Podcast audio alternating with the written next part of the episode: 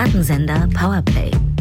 Das Gespräch am Ende der Woche mit Samira El-Wasil und Friedemann Karik. Ich muss anfangen, oder was? Ich habe literally letzte Ausgabe alles alleine gesprochen. Also, ja, äh, das, ist, das ist das schon das Intro. Super, Samira. Vielen Dank. Herzlich willkommen zur 49. Ausgabe von Piratensender Powerplay. Äh, heute wieder natürlich mit ähm, Samira El-Wasil und mir, Friedemann Karik. Hallo Samira. Hallo Friedemann, herzlich willkommen zurück. Ich hab dich so vermisst. Fand, ich habe dich auch vermisst. Ich finde es so toll, dass du gesagt hast, äh, letzte Woche, ich war krank. Ich weiß gar nicht, ob man dazu noch was verlieren soll, außer dass du es wahnsinnig gut gerettet hast, die Kalamität. Ich hatte tatsächlich, weil mir haben auch viele geschrieben von euch, das fand ich sehr süß, gute Besserung. Ich hatte ich würde es mal eine Migräne nennen, vielleicht ausgelöst von Weißwein, aber vielleicht auch vom Wetter. Ich konnte auf jeden Fall nicht. Und ähm, treue HörerInnen dieses Podcasts wissen, dass wir wirklich nie, nie, nie, nie, nie aussetzen. Ich glaube, wir haben noch nie, haben wir eine Folge mal ausfallen lassen oder nie? Wir haben eine mal ausfallen lassen, weil ich keine Stimme hatte und wir haben keinen Ersatz gefunden. Das war im letzten Jahr im Sommer. Stimmt. Und wir hatten aber auch dreimal, als du keine Stimme hattest, dann kurzfristig tolle Interviewgäste organisiert. Mm, und wir haben, also, und du hast es jetzt letzte Woche alleine, Achtung, Hassvokabel, gewuppt. ähm, mal schauen, ob wir angesichts der fortschreitenden Buchkorrekturen und der steigenden Temperaturen das noch so durchhalten. Heute kann ich auf jeden Fall versprechen, wird es hier im Piratensender gleichzeitig so persönlich und so meta wie vielleicht noch nie.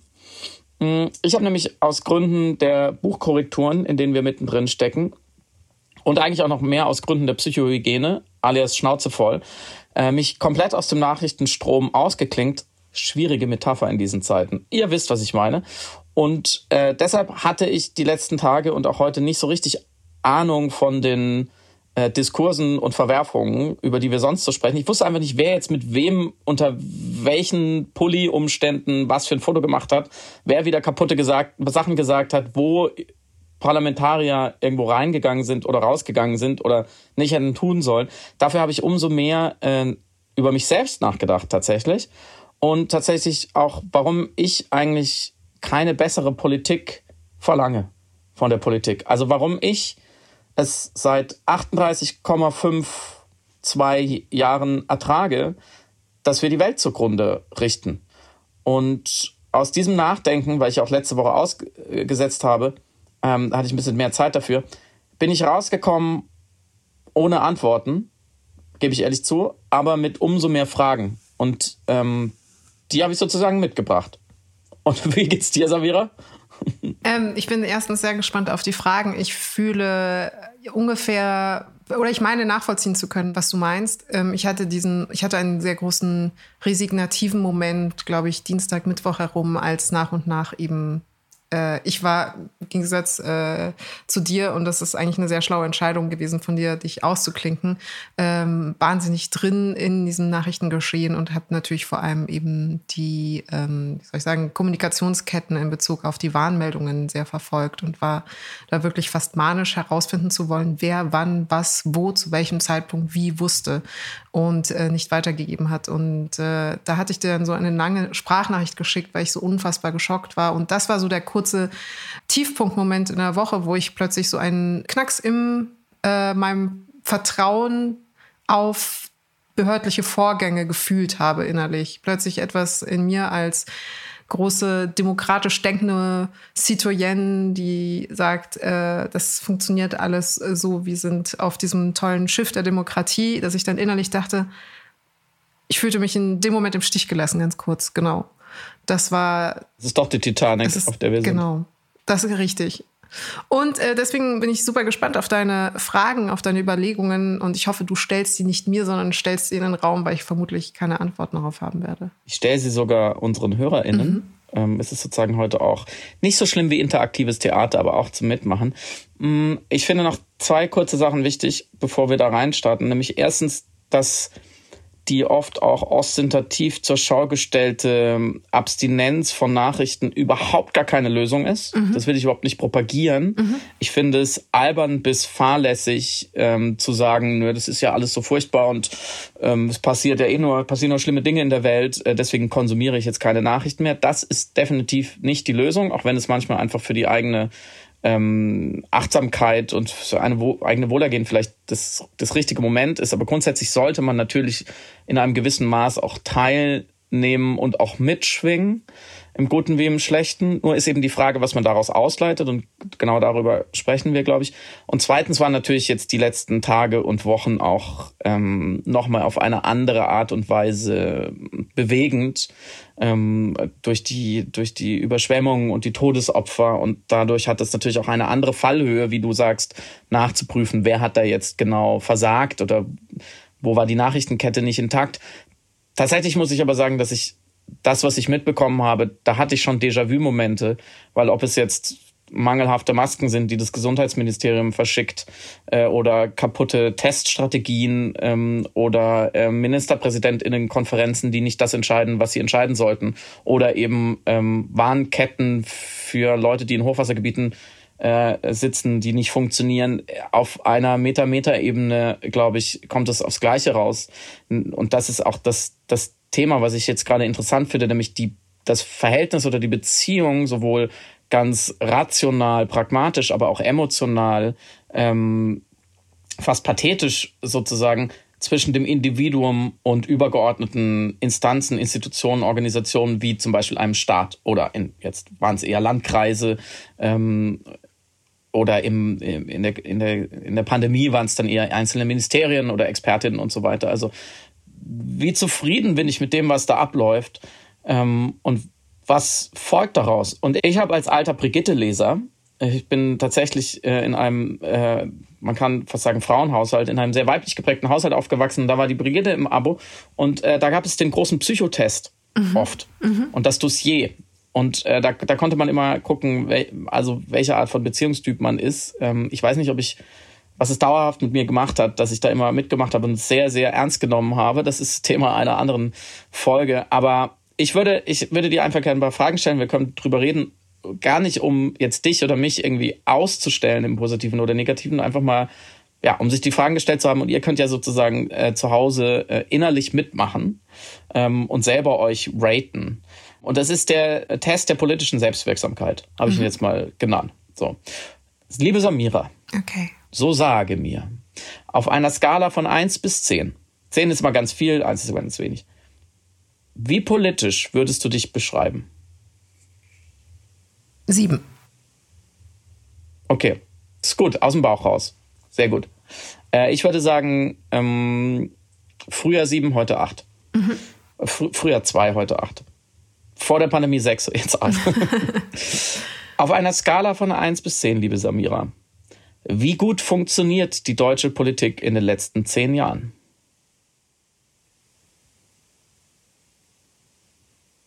Drei. Ich kann diese zwei, Frage nicht beantworten, eins. quantitativ. Weil. Musst du. Dann müsste ich fünf sagen. Ist okay. Weil, weil es manchmal zwei ist und manchmal acht. Ja. Genau. Okay, und ist fünf jetzt der Durchschnitt oder der Median? Der Median, äh, ja, genau. Ja, weil Heute hat jemand auf Twitter geschrieben, man, man würde mir nicht folgen können, wenn man nicht altgriechisch und ähm, äh, geisteswissenschaftlich verstehen würde. Hat er recht gehabt, man muss einfacher sprechen. Mm, also es ist der, der Durchschnitt, wenn man alles zusammennimmt und durch die Anzahl der Bewertungen teilt, oder ist es die Bewertung, die am häufigsten vorkommt, was der Median ist? Nee, da muss ich mit dem Durchschnitt gehen, ja. Ist und der Durchschnitt ist fünf. Ja. Ich. Ist relativ gut. Es, es, ist genau die Mitte. Es ist weder gut noch schlecht. Das ist eine schwierige Frage. Ich, ähm, um das vielleicht zu erklären oder warum ich, welche, welche inneren Widerstände ich gerade in Bezug auf diese Frage habe. Ähm, ich muss ja sagen, dass auf einer sozusagen Jahrzehnten- oder Jahrhundertskala unsere Klimapolitik zu 100 Prozent gescheitert ist. Das Null. Es muss null sein. Wir haben jetzt noch, wir haben Jetzt keine Zeit mehr und jetzt noch keine Lösung. Das ist gerade der aktuelle Stand der Dinge. Wenn alles jetzt genauso bleibt, wie es jetzt gerade ist, ohne Aussicht, ohne Hoffnung auf eine Veränderung, ohne Optimismus, äh, dann haben wir verloren. Dann ist das, dann das heißt, ist das, also dann können wir die Erde in 30 Jahren einpacken, oder? Wenn es, äh, wenn das, wenn der aktuelle Normalzustand, der Status quo bleibt jetzt für die nächsten 30 Jahre genauso, wie wir es jetzt haben. Äh, ich gebe dir recht und deswegen wäre meine Skala-Einschätzung eine 2. Mhm. Jetzt kann ich aber gleichzeitig sagen, natürlich haben wir demokratische Fortschritte gemacht. Also wir haben uns in der Liberalisierung unserer Gesellschaft verändert in andere Aspekte. Das heißt, gesellschaftspolitisch haben wir uns ja ähm, fortentwickelt und das auch auf Grundlage oder vor dem Hintergrund politischer Strukturen und politischer Infrastruktur, die das mhm. Äh, möglich gemacht hat. Manchmal muss man auch sagen, es hat sich trotz der Politik sozusagen weiterentwickelt. Manchmal aber auch mit Hilfe der Politik oder die Politik musste es dann irgendwie strukturell oder behördlich in irgendeine Form bringen, dass eben ähm, diese Gesellschaftsfortschritte möglich sind. Das heißt, ich könnte nicht sagen, unsere Demokratie ist eine Vollkatastrophe. Das wäre irgendwie, fühlt sich für mich extrem falsch an zu sagen, dass unsere Demokratie mhm. zu 100 Prozent gescheitert ist. Und deswegen konnte ich nur auf die 5 gehen. Okay, ich präzisiere. Wie würdest du von einer Skala von 1 bis 10 die Klimapolitik ja, bewerten? Ja, da muss ich 1 sagen. Vielleicht 0. Okay. Ich, mal, ich weiß, ja, 1, keine Ahnung. Äh, hat, war da, hat es versucht. Okay, genug mit Skalen, die immer schwierig sind. Auf wie vielen Demos warst du in deinem Leben? Ins, alle Demo, äh, Demos insgesamt? Mhm. Puh, muss ich mal. Weiß nicht. 30? 0 bis 10, 10, 30? Ja. Für mhm. Studiengebühren, für Black Lives Matter, für uh, Fridays for Future war ich ein paar Mal. Für, also ich habe auch schon seit ich seit ich 18 oder 19 bin, bin ich auf Demos gegangen. Also ist jetzt auch schon ein Zeitraum. Ähm, deswegen würde ich schon sagen, so wenn ich rechne, jeden, jedes Jahr mindestens zwei Demos oder so im Schnitt hatte, dann komme ich auf über 30. Mhm. Ja. Bei mir waren es, glaube ich, ein bisschen weniger. Hm, wie viele Demos hast du organisiert? Null. Wie viele Petitionen hast du gestartet in deinem Leben? Äh, eine. eine Wie war gute. das so für dich? Und vor allem die Zusammenarbeit mit deinem, naja, lassen wir das. Die Zusammenarbeit war fantastisch. Glaube ich, habe ich auch gehört. Wie viele Petitionen ungefähr hast du wohl unterschrieben in deinem Leben? Mm, bestimmt so 40 oder so, ja. Wie viele Briefe oder Mails an Bundestagsabgeordnete hast du geschrieben? Genau zwei. Aber ist auch sehr lange her. Ich mehr, weil wir für äh, Hashtag Maske auch mal sehr viele angeschrieben haben, aber das zählt nicht, finde ich. Und wenn ich die abziehe, dann waren es auch hm, sehr wenig, eine Handvoll. Hm, dann jetzt doch noch eine Skala-Frage von 1 bis 10. Wie würdest du deine politische Selbstwirksamkeit bewerten? Ich glaube, man muss unterscheiden zwischen der praktischen Selbstwirksamkeit und der subjektiv empfundenen Selbstwirksamkeit. Die praktische müsste ich irgendwo unten verorten, vielleicht auf drei, und die empfundene ähm, ein bisschen höher, aber auch nicht über die Maßen hoch, und das wäre sechs. Und wenn du deine publizistische Tätigkeit abziehst, rein als mhm. Staatsbürgerin? Mhm muss ich ein bisschen schummeln, weil ich, da müsste ich auch das politische Ghostwriting, was ich früher gemacht ja, habe, rausziehen. Auch. Okay. Nur, weil nur privat. Dann äh, würde das quasi die Torte um ein erhebliches Maß reduzieren. Dann würde ich sagen vier. Vielleicht. So viel noch? Ja. Das ist schon nicht schlecht. Ist aber auch nur eine reine subjektive Selbstauskunft. Sagt ja nichts Bist über die Wahrhaftigkeit aus. Mm, okay, vielleicht muss man noch einfach nur, ich kenne die Antwort, aber damit es komplett ist, bist du in einer politischen Partei engagiert? Äh, ich bin nicht Mitglied, aber quasi äh, mit wohlwollendem Blick äh, bin ich in einer nicht ernstzunehmenden Partei, nicht in, sondern äh, war ich mit einer nicht ernstzunehmenden Partei involviert, ja. Okay, die Spaßpartei zählt nicht. Äh, dann, dann nicht. Okay. Bist du in einer politisch aktiven Nichtregierungsorganisation engagiert? Meint das sowas wie Reporter ohne Grenzen zum Beispiel oder so? Greenpeace. Ah. Amnesty. Ähm, Reporter ohne Grenzen auch auf eine Art, aber das ist ja wieder beruflich, oder? Ja, aber es ist aus persönlichem Engagement oder aus es, es ist, aber ich nehme mich selber ja nicht als Journalistin oder Reporterin wahr, deswegen. Ähm, mhm. Aber ich bin da nicht aktiv involviert, das heißt, ich müsste Nein sagen. Nein. Ja, ich auch nicht. In keiner. Okay, äh, die, diese nervigen Fragen. Hm, bist du zufrieden mit deinen Antworten? Nein. Also, nein. Warum nicht? Ich habe das Gefühl, ich könnte natürlich viel mehr machen. Ja, ich glaube, was mir jetzt natürlich im Reflexionsprozess vorgeführt worden ist, also nicht von dir aktiv, aber was quasi eine Überlegung ist, dass ich einerseits manchmal so groß in der Klage bin, aber dann merke, was mache ich denn, um diese Klagesituation für mich zu verändern, damit ich nicht mehr ins Lamento, nicht mehr äh, in die Lamoyanz verfalle und stelle gerade fest, fühl, ich fühle mich gerade ertappt, deswegen bin ich nicht zufrieden. Das ist natürlich ein extrem un, für mich unsympathisches Ergebnis. Nein, muss es überhaupt nicht sein. Im Gegenteil. Also, du hast mir jetzt quasi einen, einen, einen toten Winkel meiner Überlegungen sozusagen offenbart, den ich ähm, willentlich, wissentlich, erfolgreich immer so ein bisschen für mich verdrängt hatte. Wir beide sind ja so ein bisschen in der seltsamen Position, dass wir natürlich durch unsere Arbeit, allein diesem Podcast, immer sagen könnten, naja, wir machen ja irgendwas Politisches. Mhm. So, ne? Wir machen politische Publizistik auf eine Art. Mm, das würde ich aber immer mal beiseite lassen, weil ich finde, das zählt nicht als Ausrede. Und tatsächlich würde ich sagen, meine politische Selbstwirksamkeit und Engagement ist offensichtlich eher geringer als deine. Deswegen alles, was für dich in dieser Reflexion jetzt galt, weil ich die Fragen gestellt habe, gilt für mich noch mehr.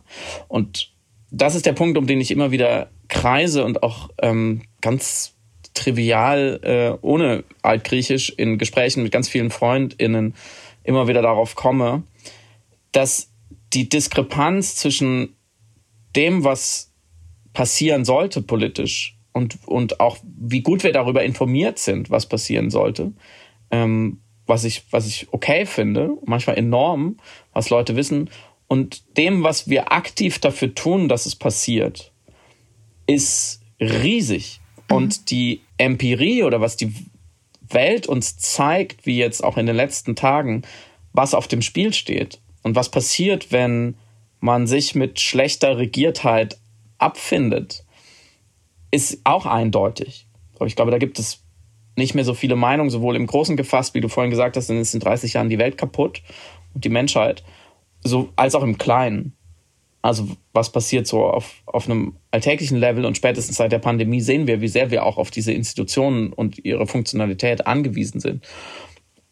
Und ich stelle mal als These in den Raum und ich bin gespannt, was du dazu sagst, dass wir den optimistischen Pfad, wie auch immer er aussieht, dass wir eine nachhaltige grüne Wende schaffen und nicht per Klimazerstörung die Welt zugrunde richten, und dass es eine Zukunft gibt für noch viele Generationen der Menschheit, und zwar eine gute Zukunft, und zwar für möglichst viele, dass wir diesen, auf diesen Pfad nur einbiegen, wenn wir uns sehr, sehr schnell in einem Maße politisieren und aktivieren, wie wir es bisher in unserem Leben nicht kennen, mhm. weil ich keine andere Möglichkeit mehr sehe und auch keinen Grund, warum wir es nicht tun sollten, außer der üblichen Bequemlichkeit.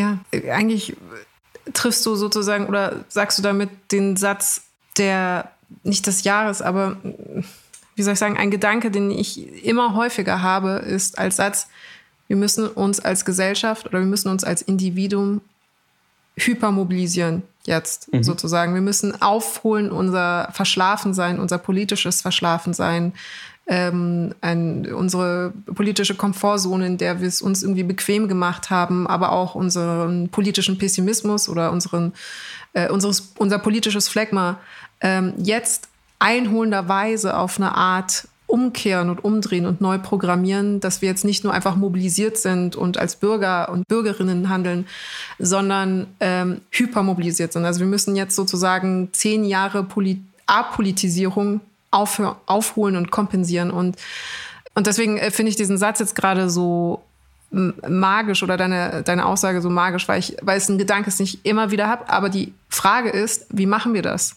Wie sieht das konkret aus? Wie mobilisieren wir uns als Individuum und als Gesellschaft? Woher kommt, also, weil das ist ja im Grunde das, was äh, Spin-Doktoren, ähm, Wahlkämpfer, PolitikerInnen, ähm, alle Menschen, die in den politischen Sphären involviert sind, aber auch im Marketing, wie kriegt man Menschen dazu, sich für etwas einzusetzen, was gut für sie ist, was wichtig für sie ist, was relevant ist, was gesellschaftspolitisch ähm, wichtig ist und was existenziell für unser aller Zukunft wichtig ist. Also im Grunde, wie werden wir alle politisch? Hm. Ich habe natürlich wie gesagt, keine gute Antwort darauf, keine funktionale. Ich glaube, unser beider Aufgabe kann auch erstmal sein, ähm, darüber nachzudenken, was für Hindernisse im Weg stehen. Mhm. Und ich habe das heute auf, auf Twitter auch geschrieben, und ich glaube, es hat ein paar Leute erwischt oder berührt, dass wir als erstes, glaube ich, erkennen müssen in, im Kontext der ökologischen und dafür bedingenden ökonomischen Transformation, die wir brauchen, dass der bisherige Verzichtsdiskurs, den wir mhm. auch schon öfters sehr kritisch besprochen haben, dass der vielleicht äh, rein diskursiv der größte Fehler überhaupt war, weil aus bekannten Gründen ähm, bei der Verantwortung individualisiert, weil er damit gleichzeitig die tatsächlich wichtigen handelnden politisch-systemischen Akteure entlastet und weil er vor allem, das finde ich so perfide, selbst bei den progressiven, wohlmeinenden schon mobilisierten Leuten eigentlich verlässlich nur Frustration erzeugen kann, mhm. weil man immer wieder merkt, ja, ich verzichte jetzt auf Plastiktüten und ich fliege nicht mehr in Urlaub und ich esse kein Fleisch mehr und es ändert sich einfach nichts. Mhm. Es ist einfach völlig egal. Und man, einem wird immer wieder vor Augen geführt, dass man eben alleine ist und dass vielleicht alle Freunde sogar vielleicht mitmachen und es vielleicht eine kleine Bewegung in die richtige Richtung gibt, aber dass es einfach vom ethischen Konsum her nicht reicht, weil die anderen 79 Millionen machen, was sie wollen. Und gleichzeitig führt es zu einer großen Reaktanz bei den Leuten, die es nicht verstehen und die keine Lust drauf haben, ihr Leben zu ändern und ihren Konsum zu ändern. Mm, und ich habe so viele Menschen in meinem Umfeld, und das habe ich eben auch auf Twitter geschrieben, äh, die sehr, sehr ausführlich erklären können, worauf sie verzichten und warum und worauf vielleicht auch nicht und ihre Guilty Pleasures. So, ich habe genau eine konsumistische Guilty Pleasure und da kann ich auch drüber sprechen. Ich kaufe immer noch Avocados, obwohl es alle wissen es nicht gut aus Gründen. Mm, aber wir gleichzeitig, obwohl wir uns da Mühe geben, mehr oder weniger, und manchmal uns echt kasteien und, und uns das sehr, sehr bewusst ist und mhm. in, in vielen, vielen Freundeskreisen diese Gespräche äh, stattfinden, erfahren wir eben keine politische Selbstwirksamkeit. Mhm.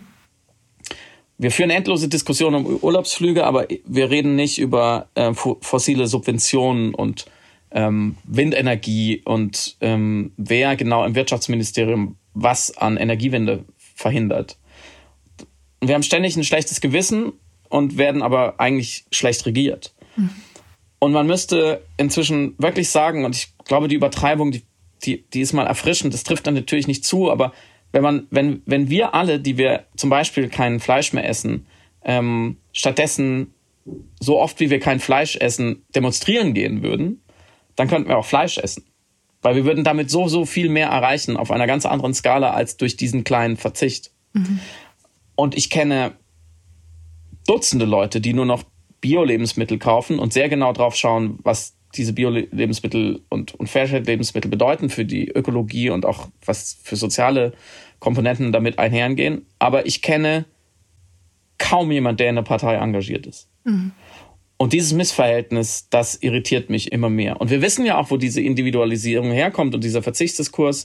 Äh, das haben ja sehr viele Leute dann auf Twitter geschrieben. Ähm, das ist ja inzwischen auch äh, so in, ins, ins kollektive Gedächtnis eines Milieus eingegangen, dass ähm, dieser CO2-Fußabdruck und dieser ganze Kram von BP erfunden wurde, inklusive 250 Millionen Dollar Kampagne, um das durchzudrücken. Und dass die gesamte fossile Lobby schon immer an der Abwälzung auf den Einzelnen äh, arbeitet, was auch nur eine Ableitung des neoliberalen ähm, Narrativs ist.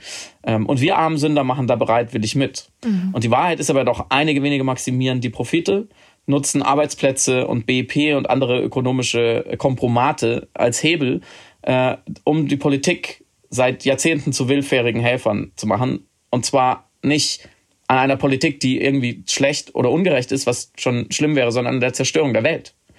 Ähm, und, und wir, die wir die Zerstörung der Welt beklagen, wir, wir seufzen da immer wieder und sagen, was kann ich schon tun? Mhm. Zig Millionen Menschen allein in diesem Land, die alle bei, abends beim Essen sagen, was kann ich schon tun? Und irgendwie fällt es keinem mehr auf. Mm. Und Und wir verdrängen dabei, dass sehr schlecht regiert werden, aber nichts dagegen tun, ist, ist so schlau wie nur zu schlechten Ärzten gehen, aber sich nicht um bessere kümmern, weil es Aufwand wäre, einen besseren Arzt zu finden.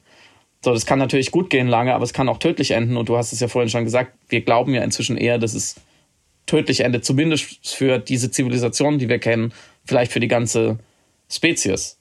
Ähm, und was auch immer man konkret macht, ob es jetzt die Kontakte in die Politik sind, die man nutzt, die man hat. Und jeder MDB, jede MDB hat eine E-Mail-Adresse, wo man hinschreiben kann und die lesen das und die kriegen das mit. Das weiß man. Oder ob man anruft oder ob man sich irgendwie weiter engagiert oder ob man einfach einmal die Woche freitags auf die Straße geht. Ähm, es ist eigentlich egal, weil es hätte so, so viel mehr Effekt als alles das, was wir bisher tun. Glaube ich. Was entgegnest du Leuten, die sagen, das äh, verstehe ich alles, das leuchtet mir ein, aber es ist auch einfach ein demografisches Problem. Zum Beispiel, wenn ähm, die Majorität der Leute äh, auf naturgemäß, altersbedingt eher auf der Nichtveränderung wollen Seite sich befindet und dementsprechend auch gar nicht so großartig daran interessiert ist, die große politische Wirksamkeit, die große politische Mobilisierung, die ja immer mit Veränderung verbunden sein mhm. muss. Das ist ja der Sinn der politischen Mobilisierung schlussendlich und das Adressieren quasi an die Regierung zu sagen, macht etwas besser, bedeutet ja auch, macht etwas anders im, im Gegensatz zu vorher. Ähm, eigentlich ganz okay, bequem damit leben, dass eine Bewahrung, also ein konservatives Erbe sozusagen des Stillstandes weiterhin gepflegt wird und das aber die Mehrheit der Leute ist, die schlussendlich politisch sozusagen durch die Stimme bestimmen, wo es ähm, regierungstechnisch hingeht. Was, mhm. Wie reagierst du da? Hm, das ist hinsichtlich von Wahlen kann man das, glaube ich, erstmal so stehen lassen, weil du hast recht, der demografische Faktor ist da relativ eindeutig. Und gleichzeitig ist es komplett irre irrelevant für echte politische Wirksamkeit, weil die nicht nur oder eigentlich gar nicht an Wahlen entschieden wird. Mhm. Ziemlich egal, welche Regierung wir im September kriegen, wenn im November fünf Millionen Leute auf den Straßen für Klimaschutz einstehen, wird viel passieren. Und das haben wir gesehen. Und ich würde ähm, diesen demokratisch, demografischen Zahlen entgegnen mit einer ganz simplen Zahl, nämlich 1,2 Millionen Menschen, die bei Fridays for Future äh, 2019, glaube ich, auf der Straße waren, was eine bisher im besten Falle desinteressierte, wenn nicht sogar destruktive ähm, CDU-geführte Bundesregierung und vor allem Wirtschaftspolitik danach getan hat. Lange nicht genug, aber nach Jahrzehnten der Untätigkeit. Was da allein passiert ist, wegen einer, einem großen Tag mit 1,2 Millionen, was jetzt natürlich sehr viel sind, aber von 80, 82 Millionen immer nur noch ein Bruchteil ähm, und sicher nicht alle, die politisch dieser Meinung waren, dann sieht man schon, dass Wirksamkeit jenseits von allen demokratischen Faktoren wunderbar passieren kann. Und ich war auf, natürlich auf dieser Demonstration und ich habe sehr viele ältere Leute auch gesehen. Mhm. Es gibt sie. Mhm. Man braucht sie alle. Halt nur, nur nicht eben alle. Und da sind wir so ein bisschen bei der 3,5 Prozent äh, Geschichte, über die wir auch schon oft gesprochen haben. Diese Studie in aller Kürze, in der ähm, sozialer Fortschritt oder soziale Bewegungen und Revolutionen untersucht wurden über die letzten, ähm, glaube ich, 100 Jahre. Und man herausgefunden hat, dass wenn 3,5 Prozent der Bevölkerung wirklich aktiviert sind im Sinne von auf die Straße gehend oder zumindest aktiv unterstützend, dass dann immer tiefgreifender Wandel, und zwar friedlicher Wandel, passiert ist.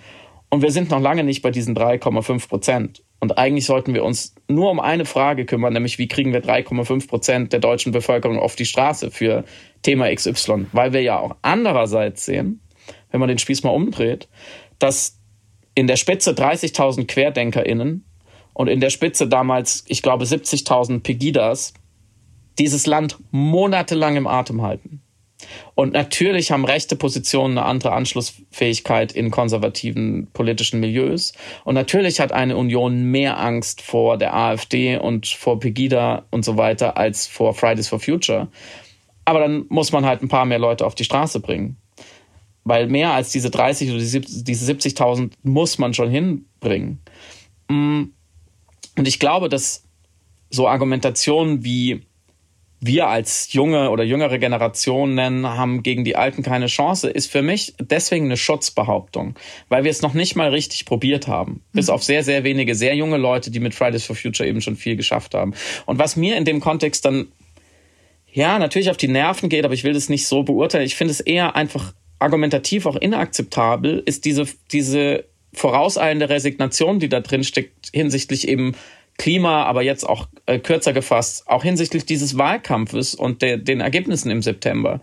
Ich meine, natürlich, weil jetzt die Einschläge auch näher rücken und die Szenarien düsterer werden und wir natürlich mit den Extremwettern und auch mit den Szenarien, die jetzt aufgezeigt werden und der Erkenntnis, dass das Worst-Case-Szenario vielleicht sogar noch zu optimistisch war. Ähm, und dann angesichts der Tatsache, dass ein völlig unfähiger Mensch Kanzler werden könnte und niemand so richtig mehr an einen Aufbruch glaubt, weil leider auch die Seite, die ihn verhindern könnte, Fehler macht, finden wir uns gerade so äh, aus meinem Gefühl kollektiv in so einer Resignation ein, mhm. die aber, die ist menschlich verständlich und manchmal auch ein bisschen unterhaltsam, aber für mich ist die eigentlich Ausdruck pappsatter Privilegienblindheit. Weil wir in Deutschland, das müssen wir uns ja auch klar machen, bei allen Schwierigkeiten und so sehr wir manchmal auch bergauf arbeiten müssen gegen eben diese Trägheit von, von einer Demografie oder von einem Land, was nie gerne sich verändert hat, aus Gründen. Wir leben in einem der reichsten, klimaintaktesten und demokratischsten Länder der Welt. Und das ist ja auch, glaube ich, das, was dich zu der Antwort gebracht hat. Eigentlich noch eine Fünf, wie die Demokratie in Deutschland funktioniert. Und daraus, finde ich, muss man aber schließen, dass wenn wir jetzt aufgeben, die wir Veränderung wollen, ist das nicht nur maximal unfair gegen uns selber, sondern auch maximal unfair gegenüber allen, die es viel schwerer haben, etwas zu ändern. Mhm. Wir machen uns einerseits mit dieser Leidensposse, finde ich, ein bisschen lächerlich, aber vor allem vergeben wir Chancen, die andere nie hatten. Und andere Generationen, andere Länder haben unfassbare Kehrtwenden und Umbrüche gemeistert. Und wir geben auf, weil Armin Laschet, weil Tempolimit nicht kommt und Windräder schwer durchzusetzen sind. Das kann ja nicht unser Ernst sein. Ich meine, im Jahr 2021 in Deutschland erwachsen zu sein, ist immer noch der Sechser im Lebenslotto. Mhm. Und dieses Kapital, was uns geschenkt wurde an möglicher politischer Selbstwirksamkeit, müssen wir langsam einsetzen, anstatt uns die ganze Zeit nur zu beschweren, dass, wenn es zu Hause unterm Kopfkissen liegt, dass wir keine Zinsen kriegen. Wie würdest du sagen, wäre der Klimadiskurs? Das ist ähm, nicht meine Frage, sondern ähm, äh, bei mich deine, deine deine Imagination diesbezüglich interessiert. An welchem Stand wäre der Klimadiskurs in Deutschland jetzt zum aktuellen Zeitpunkt, wenn es Fridays for Future in Deutschland nicht gegeben hätte? Wenn wir eine Parallelrealität hätten und es gab keine Greta Thunberg, die Fridays for Future in Gang gesetzt hat und dementsprechend keine Luisa Neubauer und keine deutschen äh, Fridays for Future und Scientists for Future? Das ist eine gute Frage, weil wir dieses Klimagesetz schon gar nicht hätten. Mhm. Ich glaube, das ist wirklich ursächlich verbunden mit diesem Pappschild und dem, was dann in Deutschland passiert ist. Ist die Frage, wie die Umfrageergebnisse aussehen. Ich glaube, noch ein bisschen in unseren Augen schlechter für den Progress und die Transformation. Und ich glaube, wir hätten dann in den letzten zwei Jahren noch mehr über alles andere gesprochen und einfach noch mehr Zeit verschwendet. Und ich glaube schon, dass auch, dass auch in der CDU zum Beispiel dadurch viel ausgelöst wurde auch wenn man es noch nicht so spürt, weil das dauert natürlich immer lange, bis man es wirklich merkt. Und dann natürlich eine Kanzlerin in, in der Spät-Spät-Phase ihrer Regentschaft nicht die richtige Person ist, nicht die richtige politische Figur, um so etwas aufzunehmen.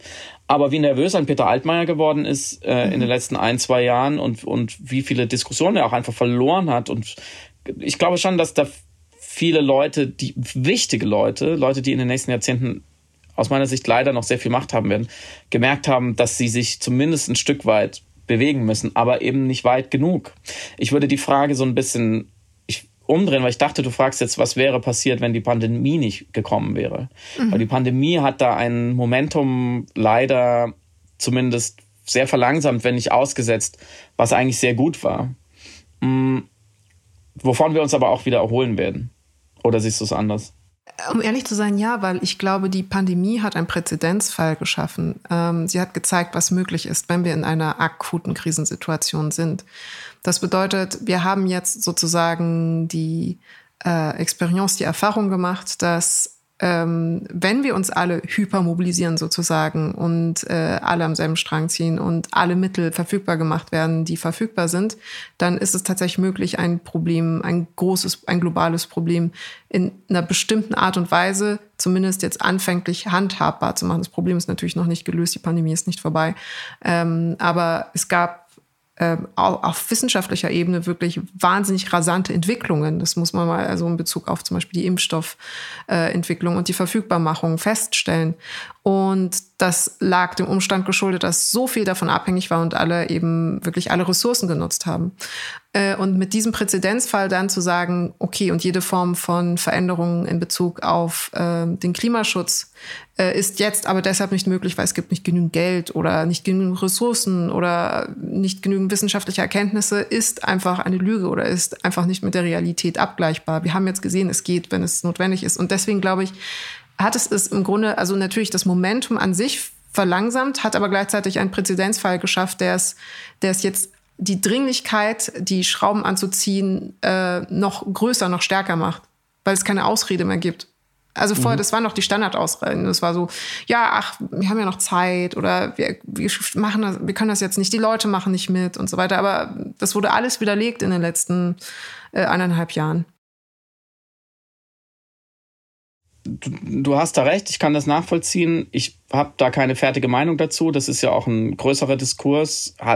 Ist das transformatorische Potenzial der Pandemie, vielleicht auch das utopische Potenzial der Pandemie größer als die Trägheit, die natürlich auch, glaube ich, nicht abzustreiten ist, dass sehr viele Leute einfach zurück in ihr Normal wollen mhm. und noch weniger Lust auf Veränderungen haben als zuvor, weil die große Veränderung der Pandemie sowieso erst nochmal verdaut werden muss das würde ich gegeneinander halten. Ich mhm. würde jetzt mal sagen, das gleicht sich irgendwie aus. Mhm, wo ich, was ich anders sehe, ist, ist die, die Qualität der Mobilisierung, weil wir gesehen haben, dass Wissenschaft sehr gut mobilisierbar ist. Da hast du völlig recht. Das war sie im Klimadiskurs aber schon seit 30, 40 Jahren. Mhm. Das war nicht das Problem. Mhm, mhm, Zweitens haben wir gesehen, dass die reaktionäre, auch kontrafaktische Seite sehr stark mobilisieren kann. Mhm. Was auch im Klimadiskurs schon länger war, zum Glück nicht so wie auf dem Level wie die Querdenker, aber das werden wir definitiv erle erleben. Wir werden die Klimaquerdenker sehen. Ähm, ganz sicher, das ist nur eine Frage des Drucks und, und des Fortschritts, äh, des Progresses, des Tempos einfach.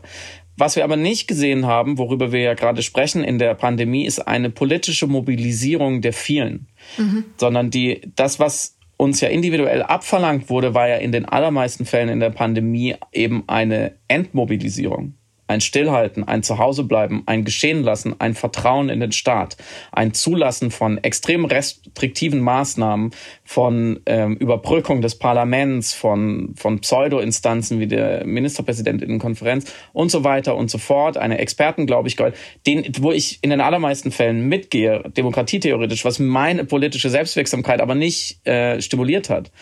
Die war in der Pandemie bis auf unsere Aktionen geringer als vorher, weil mhm. eigentlich politisches Engagement schwieriger war und ein Virus, was sich über Kontakt verbreitet, ist nicht besonders gut für die politische Kultur. Und ich glaube, darunter haben auch zum Beispiel Gewerkschaften extrem äh, gelitten und ja auch Fridays for Future ähm, gelitten. Was nicht heißt, dass nicht nach der Pandemie könnte man auch argumentieren, eine Renaissance der politischen Mobilisierung entsteht, einfach weil Leute so wie wir wieder Lust haben, ins Kino zu gehen oder essen zu gehen, auch sagen, okay, jetzt habe ich wieder Lust, mich politisch umzutreiben auf eine Art. Aber ich, ich, ich sehe das sehr offen. Mhm. Aber mh, mm, ich gebe dir recht, was die politische Selbstwirksamkeit angeht, beziehungsweise die politische Mobilisierung während der Pandemie, weil es eben ein Aushalten war. Aber gleichzeitig hat sie gezeigt, dass wir mit Restriktionen durchaus emanzipiert und erwachsen in der Lage sind, umzugehen, wenn die mhm. Umstände es notwendig machen. Der, die, wie soll ich sagen, das akute Moment der Situation war einfach so dringlich, dass wir in der Mehrheit der Deutschen verstanden haben, warum zum Beispiel ein Verzicht, um das Wort zu benutzen, von unserer Mobilität, auch ein Reiseverzicht in dem Moment, ähm, sinnvoll war, also gesamtgesellschaftlich gesprochen sinnvoll war. Und das war etwas, wo keiner sozusagen ein moralischer Einzelheld sein musste ähm, oder sich besonders hervortun musste oder mit großer Selbstverrationalisierung dann argumentieren musste, ich bleibe drinnen, damit mhm. ähm, dieses und jenes passiert, sondern es war einfach ein sehr pragmatisches Annehmen einer einer notwendigen Handlung, die wir gesamtgesellschaftlich machen müssen, um ein Problem zu lösen. Und alleine sozusagen diese, diese Tatsache und dass das von der Mehrheit der Deutschen dann auch getragen worden ist. Nicht mit totaler Glückseligkeit, aber auch nicht wirklich äh, ähm, groß, großartig das jetzt auf eine Art hinterfragen, dass eben, oder anders gesagt, auch das war ja indirekt, das hinzunehmen, war ja doch dann schon ein Anerkennen von der Notwendigkeit bestimmter Regularien in einer bestimmten Situation, beziehungsweise eine Anpassungsfähigkeit in Bezug auf eine Krisensituation. Genau. Und diese mhm. Anpassungsfähigkeit belegt oder zeigt für mich, dass es doch das politische Momentum ja in den Menschen gab. Also hätten sie nicht auf politischer Ebene auch naturwissenschaftlich verstanden, dass es sinnvoll ist, dass das, was die Regierung gerade empfiehlt zu machen, ähm, richtig ist, das richtige Verhalten für die Krisensituation, dann hätten sie es ja nicht gemacht. Das heißt, auch das Nichthandeln war in dem Moment ja eine Form von politischem mobilisiert sein, in Anführungsstrichen. Ich weiß, es wirkt so kontraintuitiv, aber im Grunde genommen, ja, also ich sage jetzt nicht, äh, da, dadurch, dass ihr daheim geblieben seid, seid ihr besondere Helden und seid super politisch mhm. gewesen und so, das ist natürlich Quatsch, aber dass das in der Gesamtheit so, ich war überrascht, dass es einfach so funktioniert hat schlussendlich über ein ganzes Jahr. Also wenn man das vergegenwärtigt, was für eine Herausforderung das doch dann ist, auch das Daheimbleiben, mhm. was für eine schmerzhafte Herausforderung das ist. Im Grunde im Vergleich zu anderen vermeintlichen Restriktionen, die wir für den Klimaschutz leisten müssten, mhm. ist, äh, sind diese viel, viel kleiner als der Umstand, dass wir ein Jahr lang daheim waren also wenn man das mhm. verging, was für, was, für eine, was für eine schlimme, schlimme Restriktion, was für eine schlimme Einschränkung unseres Lebens und verglichen, also das, was wir dann leisten könnten gesamtgesellschaftlich, ähm, mit einer Form von politischen Regulierung, die eben verstanden hat um die Probleme, um die Herausforderungen, die wir gerade haben, mhm. ähm, könnten wir, könnten wir eigentlich einfacher leisten, als wir glauben, als es sein muss habe ich den Eindruck. Nicht, also ich sage das nicht, oh, Klimaschutz ganz leicht und hey, wir müssen nur einfach ein paar kleine Stellschrauben ändern und äh, mhm. genau ein paar Mal auf zwei Demos gehen und äh, ein paar Schnitzel weniger. Aber wir tun so, als sei das fast ähm, unzumutbar. Und dabei haben wir alle bewiesen, dass wir in Angesicht einer Krisensituation, die es erforderlich macht, noch viel, viel, viel, viel, viel unzumutbare Zustände bereit waren zu tragen, weil wir pragmatisch und rational verstanden haben, dass das auf einer bestimmten Ebene irgendwie sinnvoll war. Ja, da gehe ich auch komplett mit. Ich, ich möchte es nur einmal völlig umdeuten, weil wir möchten ja nicht, dass die Leute etwas ertragen oder etwas verzichten, mhm. um das Klima zu schützen, sondern wir wollen, dass sie aktiv werden. Absolut. Und also da verstehen wir uns auch, glaube ich. Und, oder um es nochmal anders zu fassen, die Vision muss ja sein, in etwas Positives, auf etwas Positives hinzuarbeiten und nicht zu sparen an irgendwas. Genau, die Idee war nur, das, die, das Vokabular zu übernehmen sozusagen und im Narrativ mal zu bleiben und dann trotzdem das gegeneinander aufzustellen und festzustellen, aber es ist ja dann gar nicht so schlimm. Aber ja, ich gebe dir da absolut recht. Also das ist natürlich die Hoffnung. Ja. Ah, und du hast auch mit allem völlig recht, dass wir viel mehr können, als wir wollen. Ich glaube, es wäre nur gefährlich, das Narrativ sozusagen weiter zu spinnen, zu sagen, schaut mal, was ihr in der Pandemie geschafft hat, das schaffen wir jetzt auch beim Klima, weil das ist wieder diese Individualisierung. Mhm. Weil in der Pandemie niemand politisch etwas gerissen hat, sondern es wurde uns vorgesetzt, mhm. aber man individuell gut mitgemacht hat. Mhm. Und ich möchte eigentlich aus dem, vom Klimadiskurs das Gegenteil. Mhm. Ich möchte, dass die Leute sich jetzt übertrieben gesprochen keine Gedanken mehr über ihr, ihr eigenes Verhalten machen und dafür viel, viel mehr Gedanken über politisches Verhalten machen. Und dafür war, glaube ich, die Pandemie nur ein mittelguter Probelauf. Aber das brauchen wir auch gar nicht, weil mit oder ohne Pandemie da, da sind wir uns, glaube ich, einig, das Potenzial wäre natürlich da. Ähm, und das, das hat man ja auch schon gesehen, dass eine Bewegung wie Fridays for Future aufkommt und sehr viel Unterstützung erfährt. Das, das geht. Ähm, und ich glaube, das ist auch in den Institutionen und in den Parteien passiert. Es muss nur, und man könnte vielleicht auch damit zufrieden sein und sagen, naja, Demokratie, 80 Millionen ist ein bisschen träge und Deutschland und jetzt lassen wir das mal so durchsickern auf allen Ebenen. Wir haben nur die Zeit nicht. Mhm. Das ist das Problem. Und mhm. deswegen muss man eben so aufs Tempo drücken oder sich eben auch fragen, wo ist denn mein, meine, meine Empathie, mein Altruismus am besten eingesetzt? Ist er da eingesetzt, wo, wo ich im Supermarkt stehe? Oder ist er in den Stunden meiner Freizeit eingesetzt, über die ich noch verfügen kann, die ich auch politisch verwenden könnte? Und ich glaube, wenn wir da eine ganz kühle Rechnung machen, und sagen, was ist das Ziel, in den nächsten fünf bis zehn Jahren die wichtigsten ersten Schritte dieser Transformation wirklich anzugehen, weil sonst läuft uns die Zeit davon, ist, glaube ich, die zweite Variante die einzig gangbare, weil wir diese, dieses Problem nicht mit individuellem konsumistischen Verhalten lösen können werden. Mhm. Es geht einfach nicht, selbst Im, im besten Falle. Ich finde das ein schönes Schlusswort, to be honest. das, das sagst du oft. Ja, das stimmt ähm, allerdings, weil du sagst dann auch einfach so einen guten, klaren Gedanken und dann habe ich da dem auch nichts mehr hinzuzufügen. Vielen Dank. Ich würde nur noch hinzufügen, dass das überhaupt kein Zeigefinger sein sollte und dass wir vielleicht nächste Woche besprechen können, beziehungsweise wir können alle zusammen reflektieren und mir geht es ja auch so, warum diese Feststellung oder diese Fragen oder diese Ebene, auf der wir jetzt gesprochen und nachgedacht haben und uns ausgetauscht haben, warum sich das für uns immer von allen Seiten seltsam bis übergriffig anfühlt. Dass jemand sagt, ey, geht auf die Straße, engagiert euch politisch. Natürlich, wenn das jemand zu mir sagt, würde ich auch sagen, wer bist du denn, dass du mir das vorschreibst? Und ich glaube, das ist auch ein erster sozialdynamischer Schritt, dass wir da die Vorzeichen umkehren und sagen, ich kann mitmachen oder nicht. Jeder hat seine Kämpfe zu kämpfen. Ähm, manche Leute haben einfach nicht die Ressourcen, um sich zu politisch engagieren und es ist okay. Aber die, die ehrliche Selbstüberprüfung, tue ich schon, was ich kann und was würde passieren, wenn ich mehr tue? Und macht es vielleicht auch einfach fucking Spaß? Es muss ja nicht immer darum gehen, die Welt zu retten, sondern gibt es mir auch was? Ich glaube, diese, diese Diskussion, das ist der nullte Schritt vielleicht, die anders zu führen und nicht immer so eine SchülersprecherInnen Geschichte reinzukommen, so, äh, ja, du willst dich ja nur darüber produzieren und diese, diese Niederträchtigkeit, sondern das auch positiver und optimistischer zu sehen, das würde ich mir wünschen und hoffe, dass äh, ihr jetzt nicht genervt wart ähm, von diesem Ansatz. Ich weiß auf jeden Fall nicht. Ich, aber ich verstehe den, ähm, deine äh, Sorge beziehungsweise diesen Disclaimer sehr, sehr gut. Ähm, aber ich glaube, ich glaube, man, man hört, mit, mit welchem Impetus wir da rangehen. Und vor allem ist ja dann auch gar nicht die Aussage, hey, empört euch, mobilisiert euch, sondern macht der Politik viel, viel mehr Druck, damit die Politik handelt. Also deine Forderung ist gar nicht an das Individuum gerichtet, sondern im Grunde genommen über Bande gespielt geht es darum, die Politik zu mobilisieren. Naja. Selber. Vielleicht schon an diesem Wochenende. Viel Glück dabei. Äh, bleibt uns gewogen. Bis bald. Schönes Wochenende euch. Ciao.